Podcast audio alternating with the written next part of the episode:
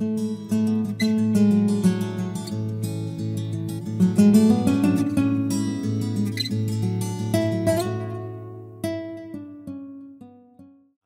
Podemos sentarnos, hermanos, y vamos a abrir nuestras Biblias en Primera de Juan, capítulo 1. Primera de Juan, capítulo 1. Como algunos de ustedes ya saben, Primera de Juan es una carta apologética. Es una carta donde se nos muestra y se nos dice qué persona realmente es un verdadero cristiano. Y también expone a los falsos maestros, que en este caso eran personas que en aquel tiempo comenzaba el gnosticismo. Pero uno de los puntos principales de esta carta se encuentra en el versículo 3, por favor, al versículo 4. Dice así lo siguiente. Lo que hemos visto, es Juan diciendo esto, y hemos oído. Recordemos que Juan escuchó a Cristo y vio a Cristo. Lo que hemos visto y oído, eso os anunciamos, para que también vosotros tengáis comunión con nosotros. Y nuestra comunión verdaderamente es con el Padre y con su Hijo, Jesucristo. Estas cosas os escribimos todos juntos para que vuestro gozo sea cumplido. De manera que esta carta tiene por intención refutar a los falsos maestros de las falsas enseñanzas que estaban enseñando dentro de la congregación, pero también para confirmar aquellas personas que realmente habían nacido de nuevo y personas que realmente eran cristianas genuinas. Y por eso vamos a abrir nuestras Biblias en Primera de Juan, capítulo 3, versículo 16 en adelante, y el título de esta predicación es Probando corazones, probando corazones. Hoy vamos a estar mirando cómo se ve, cómo usted puede probar si su corazón es el de un verdadero creyente. Cómo uno puede medirse a través de la escritura si realmente uno ha nacido de nuevo, si uno realmente ha sido salvo por el Señor. Vamos a mirar el corazón del verdadero creyente y vamos a hacernos la prueba a cada uno de nosotros. Si realmente pasamos la test de si realmente hemos nacido de nuevo. El versículo 16 dice lo siguiente. En esto hemos conocido el amor, en que Él puso su vida por nosotros. También nosotros debemos poner nuestras vidas por los hermanos. Pero el que tiene bienes de este mundo y ve a su hermano tener necesidad y cierra contra él su corazón, ¿cómo mora el amor de Dios en él? Hijitos míos, no amemos de palabra ni de lengua, sino de hecho y en verdad. Y que el Señor nos bendiga el día de hoy con la interpretación de su palabra. Como vuelvo a decir, esto va a ser un mini estudio a, manera de reflexión. Vamos a mirar el corazón puesto a prueba. Vamos a mirar cuál es el verdadero corazón de un verdadero creyente. Vamos a probarnos a nosotros mismos si realmente nosotros somos lo que decimos ser. Cosas que resaltan de este versículo son las siguientes. Amor, vida y verdad. Y estas tres cosas tienen que ver con Cristo. Cristo es amor. Cristo es la verdad y Cristo dio su vida por nosotros. Y el versículo 16 dice lo siguiente. En esto hemos conocido el amor. Posemos ahí. Es Juan hablando esto. Juan conoció a Jesús. Juan tuvo una relación de discípulo a maestro de una manera muy íntima. Así es que si alguien conocía a Cristo, este era Juan, que se recostaba en el pecho del Señor y él está testificando a las iglesias de Asia Menor qué es lo que él vio de Cristo, que él escuchó de Cristo y eso es lo que viene a anunciarles para confirmar a esas personas que escuchan si realmente son cristianos o no, si realmente han nacido de nuevo o no. Y lo que dice Juan es, en esto, en esto que voy a decir, en esto que vamos a hablar, en esto que voy a ilustrar, en esto que yo voy a escribir, hemos conocido el ágape. Hemos conocido la palabra ginosco, conocidos, significa saber algo personal, íntimo y experimentalmente. Juan conoció a Jesús personalmente. Juan conoció íntimamente a Jesús y Juan experimentó el amor de Cristo. Entonces, cuando Juan está hablando del amor, no está hablando de algo abstracto. Juan no está hablando de algo teórico. Juan está hablando de una persona. Está hablando de una acción de una persona y está diciendo, en esto que les voy a decir, realmente conocemos, realmente tenemos una relación personal con este ser, con esta persona, con esta persona que es Jesús.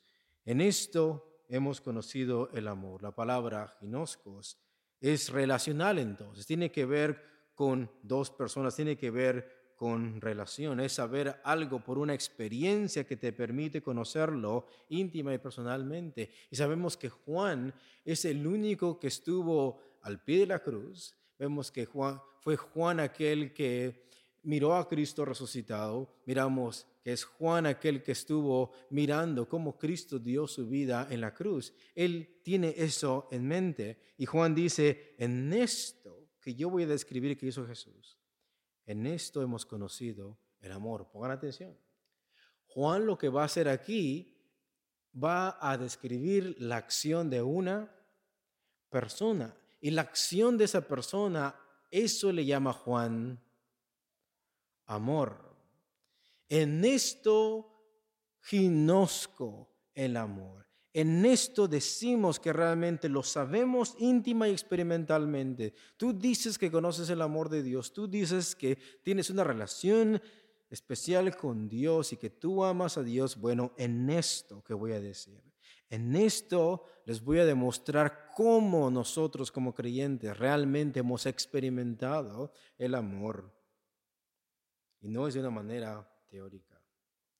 Desde un principio, escuchen, desde un principio, el amor del cristiano, el amor cristiano, desde un principio, el amor ágape nunca fue teorizado. El amor cristiano nunca fue algo teórico, nunca fue algo abstracto, nunca fue algo de lengua, nunca fue algo de boca, sino que el verbo de Dios, aquello eterno, aquello invisible, en orden de mostrarnos amor, se tuvo que, que encarnar y Juan en su prólogo, en, el primer capítulo, dice lo que hemos palpado con nuestras, con nuestras manos, lo que hemos visto con nuestros ojos. Eso es lo que nosotros hablamos. Lo que nosotros hemos visto y conocido, esto es lo que estamos dando a conocer. Nótense. Esto abstracto, si lo quieres ver, Dios, Dios mismo, el Hijo de Dios, en su naturaleza divina, en aquello invisible, en orden de mostrarnos su amor, tuvo que personificarse, tuvo que tomar forma humana en orden de mostrarnos qué es qué, qué es amor, entonces, desde un principio, el amor cristiano nunca ha sido información solamente, nunca ha sido algo teórico, nunca ha sido algo de boca, no ha sido algo doctrinal, sino que ha sido ejemplificado por la persona de Cristo. Entonces, cuando pensamos en amor, no tenemos que pensar en doctrina solamente, tenemos que pensar en una persona. Porque es así como conocimos que el amor nunca fue teórico. Desde el principio nunca fue teorizado, nunca fue de lengua, nunca fue un concepto. Fue una persona que se encarnó y tomó forma humana en orden de mostrarnos qué es eso. ¿Qué es qué?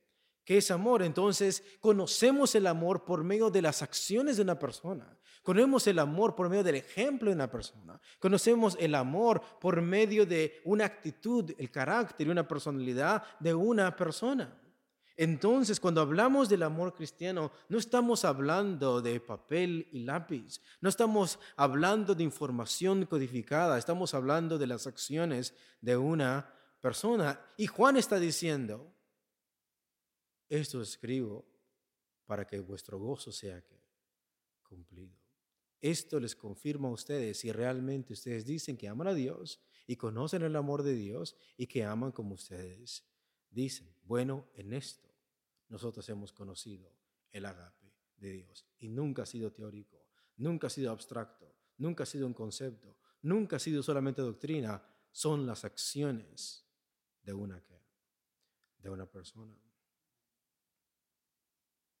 Es ese amor que se nos reveló, se nos dio a conocer.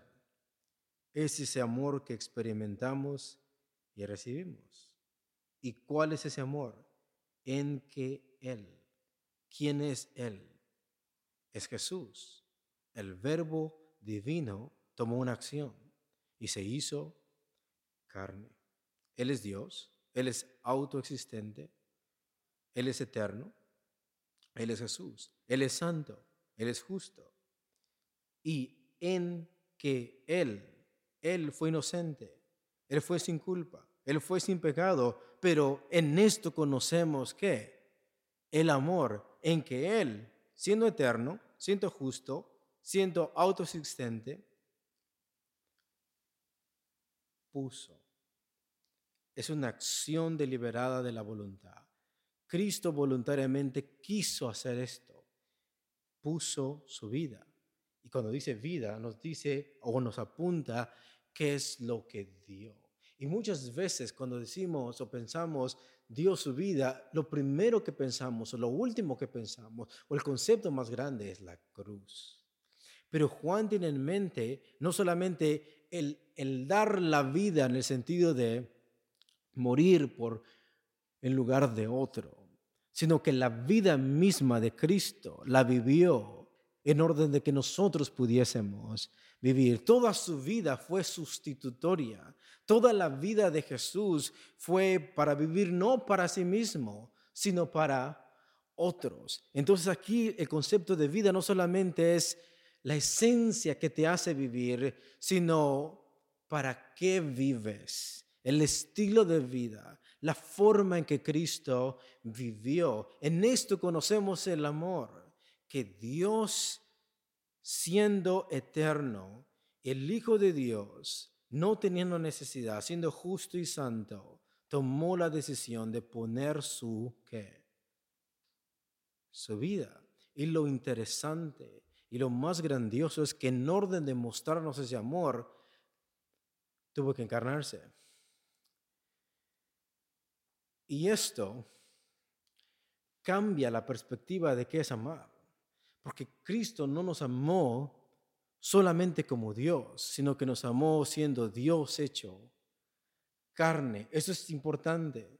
Porque muchas veces podemos decir, Dios es amor y su amor es infinito y su amor es eterno. A Él le sobra el amor. Él no tiene necesidades, Él es autoexistente, Él no le duele nada, Él no se cansa. Pero Cristo nos vino a mostrar el amor de Dios humanizándose, aproximándose a nosotros. Y de la forma que nos mostró ese amor fue sufriendo. Fue sufriendo en lugar de otro. Fue padeciendo hambre, fue padeciendo sed, fue teniendo todos los dolores y limitaciones humanas. Desde ahí Él nos que nos amó. De manera que no podemos decir, Cristo no le costó amarnos porque Él era Dios, sino que Él nos, él nos amó cuando Él se convirtió o se hizo que se hizo hombre. De manera que, de la manera que nos expresa el amor de Dios, Cristo, es a través de sus sufrimientos, es a través de sus acciones humanamente. En que Él puso su vida, es lo que dio. Y hemos visto que su vida aquí no se refiere solamente al morir en lugar de otros, lo cual lo incluye, pero se refiere a toda su vida. Cristo vivió para que nosotros pudiésemos vivir. Cristo vino y se encarnó en orden de ocupar nuestro lugar. Luego todas sus acciones, todos sus milagros, todo lo que él sufrió en la carne antes de, venir, antes de morir en la cruz, todo esto fue en lugar de quién? En lugar del pecador. Eso es importante. Puso su vida, es lo que dio, por nosotros. Y aquí hay un contraste. ¿Quién es Jesús y quiénes somos nosotros? ¿Quiénes éramos nosotros? pecadores, hombres corruptos, personas condenadas, personas sin esperanza, personas imperfectas. Quiero que entiendan esto porque más adelante vamos a mirar qué tan importante es esto. Es Jesús un ser perfecto un ser santo por naturaleza que se encarna para sufrir las debilidades humanas en orden de mostrarnos que es que amor y su vida la dio por nosotros. No solamente murió por nosotros, sino que su vida la dio por nosotros, voluntariamente, toda su vida, desde su nacimiento hasta su muerte y su ascensión al cielo. Y la dio por seres pecadores por seres imperfectos, por seres injustos. Ese es el ejemplo. Un ser perfecto, inocente, dando la vida en sacrificio en lugar de los pecadores que no se lo merecen. Y lo hace con una acción voluntaria. Y esta acción voluntaria, ¿cómo le llama Juan? Amor. Le llama amor. por nosotros. Y mira lo que dice, en que Él puso su vida por nosotros, todos juntos. También nosotros debemos, quiero que veas algo acá. En esto conocemos el amor, en que Él puso voluntariamente su vida por nosotros. También nosotros debemos Ahora, lo voluntario de Cristo se hace mandativo para qué? Para el creyente. Ese ejemplo de amor, esa acción voluntaria, ahora se hace un mandamiento para el creyente. Él puso su vida y ahora nosotros debemos. Pero el momento de obedecer tenemos que hacerlo desde el mismo corazón desde la misma perspectiva, con la misma intención, con el mismo sentimiento y afecto que lo hizo quien. Entonces no podemos decir que solamente estamos obligados a hacerlo y tenemos que cumplirlo porque sí, porque no estamos cumpliendo solamente un mandamiento, una doctrina o algo teórico, estamos siguiendo un ejemplo, estamos imitando un corazón, estamos imitando una personalidad. Luego no se vale decir, en orden de pasar como cristiano, tengo porque debo y estoy obligado y no me queda de otra más que hacerlo. Porque este mandamiento no está en un pizarrón, está en las acciones de una persona. Y esto es lo que, esto es lo que hace que la tez sea más dura. ¿Quiénes son los nacidos de nuevo? ¿Y quiénes no? ¿Quiénes son de la luz y quiénes son de las tinieblas? ¿Quiénes son los que aman y quiénes son los que aborrecen a su hermano? ¿Quiénes son los que son regenerados y quiénes son los que siguen continuando en sus pecados? La tez aquí no está en quién hace y obedece más éticamente, sino quién tiene el mismo corazón de Cristo. Si tú has sido regenerado, si tú tienes el Espíritu Santo y la simiente de Dios está en ti y el amor de Cristo está en ti, esto lo vas a hacer porque es un mandamiento, pero el momento de hacerlo lo vas a hacer imitando el corazón, imitando la naturaleza, imitando el carácter voluntario de una persona quien es quien. Cristo, de manera que la tez no es solamente hazlo, en orden de que pases y seas contado como un cristiano, sino que es tu corazón como el de Cristo. Son tus acciones voluntarias al igual que las de Cristo al momento de que se te manda amar. Lo haces con la misma disposición, con la misma intención que lo hizo Cristo. Y si no, eso es lo que prueba si somos nacidos de nuevo o simplemente somos personas religiosas. Lo voluntario se hace mandativo para la iglesia la palabra griega no solamente es debemos, sino estamos obligados. Pero escucha, estamos obligados por el deber o por el amor. Y eso hace las cosas distintas. No estamos obligados solamente por el deber, estamos obligados por un ejemplo voluntario. Estamos obligados por una acción de amor. Es más, esto es lo que Juan le llama ¿qué? Amor. Y por definición, el amor no solamente es un mandamiento, es una acción deliberada del corazón a favor de una persona que no se lo quiere, que no se lo merece.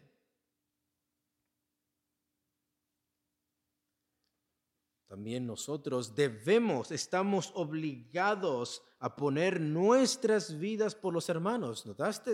Vidas, aquí no se refiere a solo morir por él hermano, sino que tu vida misma la vivas para quienes, para otros, así como la vida de Cristo desde que nació hasta que murió, no la vivió para sí mismo, sino para ser sustituto de otro, para el beneficio de otro para el favor de otro, para la justificación de otro, para la santificación de otro. De esa misma manera, ahora el creyente tiene que imitar esa misma personalidad y vivir su vida no para sí mismo, sino para quienes, para otros, para otros.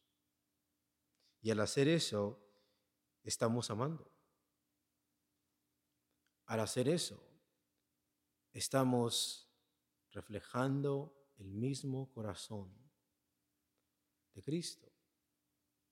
De manera que vivimos para otros, no solamente por obligación, vivimos para otros, no solamente por el mandamiento, vivimos para otros siguiendo el mismo palpitar, el mismo ejemplo, el mismo carácter de quién? De Cristo.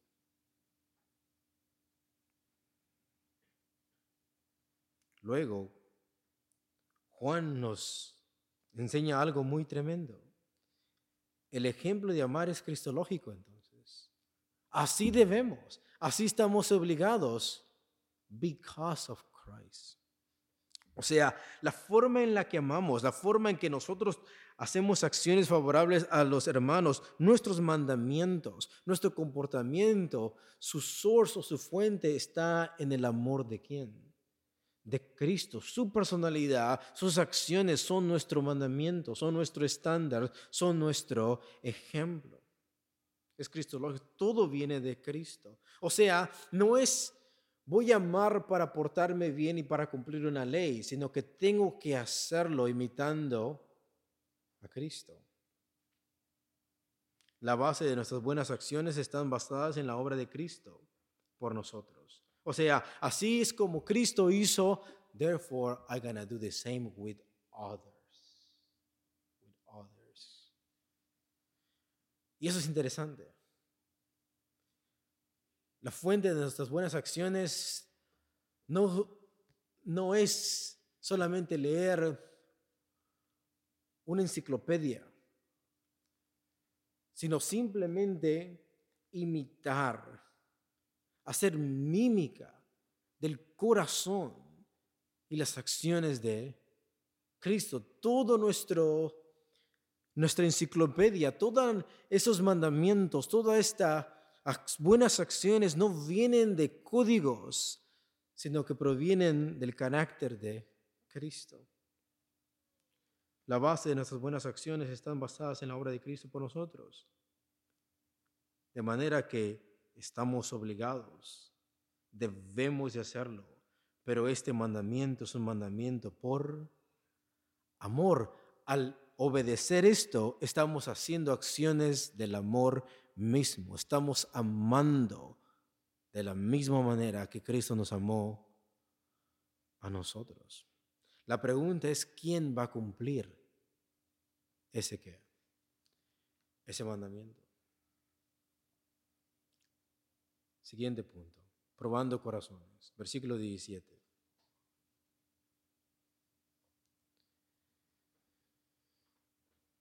entendimos que lo que, lo que tenemos que hacer, así como Cristo, así también nosotros. ¿Es un mandamiento? ¿Estamos obligados? Sí, pero este mandamiento es un mandamiento por amor.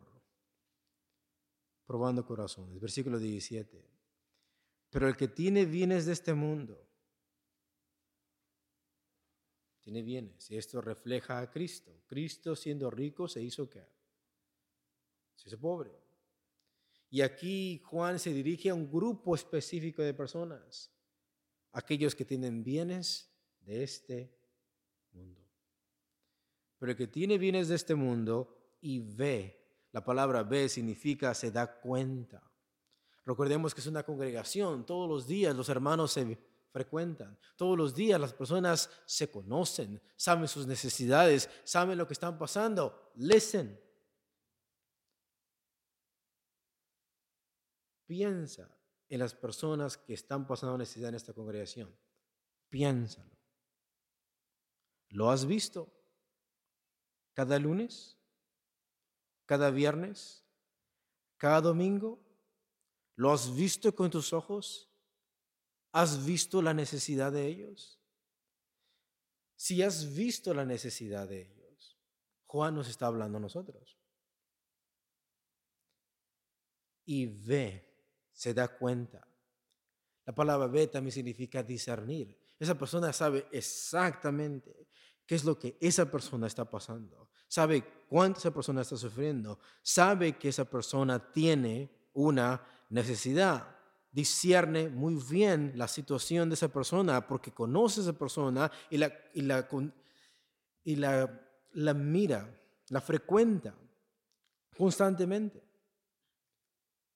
Observa detenidamente qué es lo que no tiene.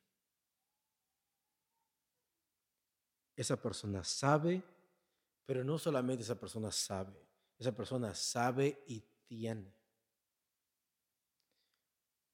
Pero el que tiene bienes de este mundo y ve, no solamente ve, esa persona tiene. Hay personas que ven y no tienen, pero esa persona ve y también esa persona discierne muy bien lo que está pasando, se da cuenta muy bien de lo que está pasando esa persona y observa detenidamente la necesidad de su hermano. Pero que tiene bienes de este mundo y ve a su hermano tener necesidad. Está viendo la condición de su hermano. ¿Ves? Cristo siendo rico se hizo pobre para que por medio de su pobreza nosotros fuésemos que Él vio una necesidad y Él dio su vida por quienes, por nosotros. El mandamiento es que nosotros hagamos lo mismo, pero ahora tenemos a un rico, una persona que tiene bienes en este mundo, tiene la capacidad para poder ayudar y ha visto la necesidad y esa es la oportunidad para mostrar el amor de Cristo. Sabe la condición de su hermano. Y sabe que le falta algo. Es en ese momento donde el amor de Cristo debe de ser imitado y practicado. Pero ¿qué es lo que hace? Y cierra contra él su corazón. Quiero que veas el contraste que hace Juan. Él, como dice el texto, tiene y él ve. Pero cuando él ve su corazón, al momento de hacer una acción, en lugar de dejar que el corazón muestre amor, lo que él hace es que lo cierra, lo cierra. Cierra contra él su corazón. Eso de cerrar significa hacerse indiferente de lo que él ya vio. Él sabe la necesidad, Él sabe que tiene, pero dentro de su corazón se hace indiferente. Rehúsa, rehúsa querer hacer algo. Escuchen, para terminar. Esta es la prueba del amor. La circunstancia de los necesitados en la iglesia abre los corazones o los que. Exacto. La circunstancia de nuestros hermanos en la congregación abre los corazones o los cierra. Todo depende de quién seas. Si eres del maligno, vas a aborrecer a tu, hermano, como Caín. Pero si eres de Dios y dices que tienes el amor de Dios, vas a imitar el carácter de Cristo. Y alguien podría decir, pero yo cuando quise dar no tuve. Pero el texto no está diciendo de una vez, está diciendo que ves y tienes. Que ves y tienes. Que ves y tienes. Que ves y tienes. Y al momento de ver y al momento de, de tener en tu corazón pasa algo, se cierra. No está hablando cuando ves y no tienes. Está hablando cuando ves y tienes. Y cuando ves y tienes, cierras tu corazón. Y en ese momento, eso prueba que no has nacido de nuevo, que no tienes el amor de Dios y que no conoces a quién. A Cristo. Así de sencillo. ¿Y cómo sabemos que esa interpretación es correcta? Cierra contra él su corazón. ¿Cómo? Mora el amor de Dios. How? How will you say that you love God? How will you say that you love your brothers and sisters? How? There is nothing there. Porque si lo hubiera, hubieras de obedecer el mandamiento imitando el carácter de Cristo. Y eso prueba si eres salvo o no, si tienes el Espíritu o no, si estás en la luz o estás en las tinieblas, si has nacido de nuevo o no, si Dios es tu Padre o eres del maligno. De la forma que demostramos que hemos experimentado y recibido ese amor, no solo es explicándolo bien, sino imitándolo de igual manera. ¿Y ves que eso lo que hace, lo hace difícil? De la forma en que nosotros demostramos que hemos experimentado y hemos recibido el amor, no es que también podamos explicar qué es el ágape en griego cuál es la definición de la palabra amor, sino cuán bien podamos imitar eso que nosotros que conocemos. Y la exhortación para terminar. Hijitos míos, no amemos de doctrina, ni solo diciendo, sino con acciones y en realidad. No amemos de palabra, es un contraste con hechos, ni de lengua con un contraste con verdad. No amemos de palabra, conocemos bien la doctrina, conocemos bien qué es amor, lo podemos describir bien al dedillo, sabemos qué diferencia entre el 14 de febrero y el amor de Dios, sabemos eso, sabemos cuál es el amor bíblico, aquí en la cabeza lo tenemos bien remarcado. Pero la exhortación es que no amemos solo de doctrina, ni de lengua diciendo solamente algo, sino que esa doctrina se manifieste, sea de hecho, de acciones, y que esto que se dice se materialice en la realidad. La palabra verdad aquí significa la esencia manifiesta y veraz de algo. O sea, es aquí la palabra verdad es la esencia misma que se manifiesta y verás de algo. Tú estás diciendo que conoces algo. Y de la manera que manifiestas que eso es verdad que sale de tus labios, es materializándolo. Es haciéndolo. Es llevándolo a la realidad. Si no lo llevas a la realidad, todo esto es teórico. Todo esto es simplemente hot air.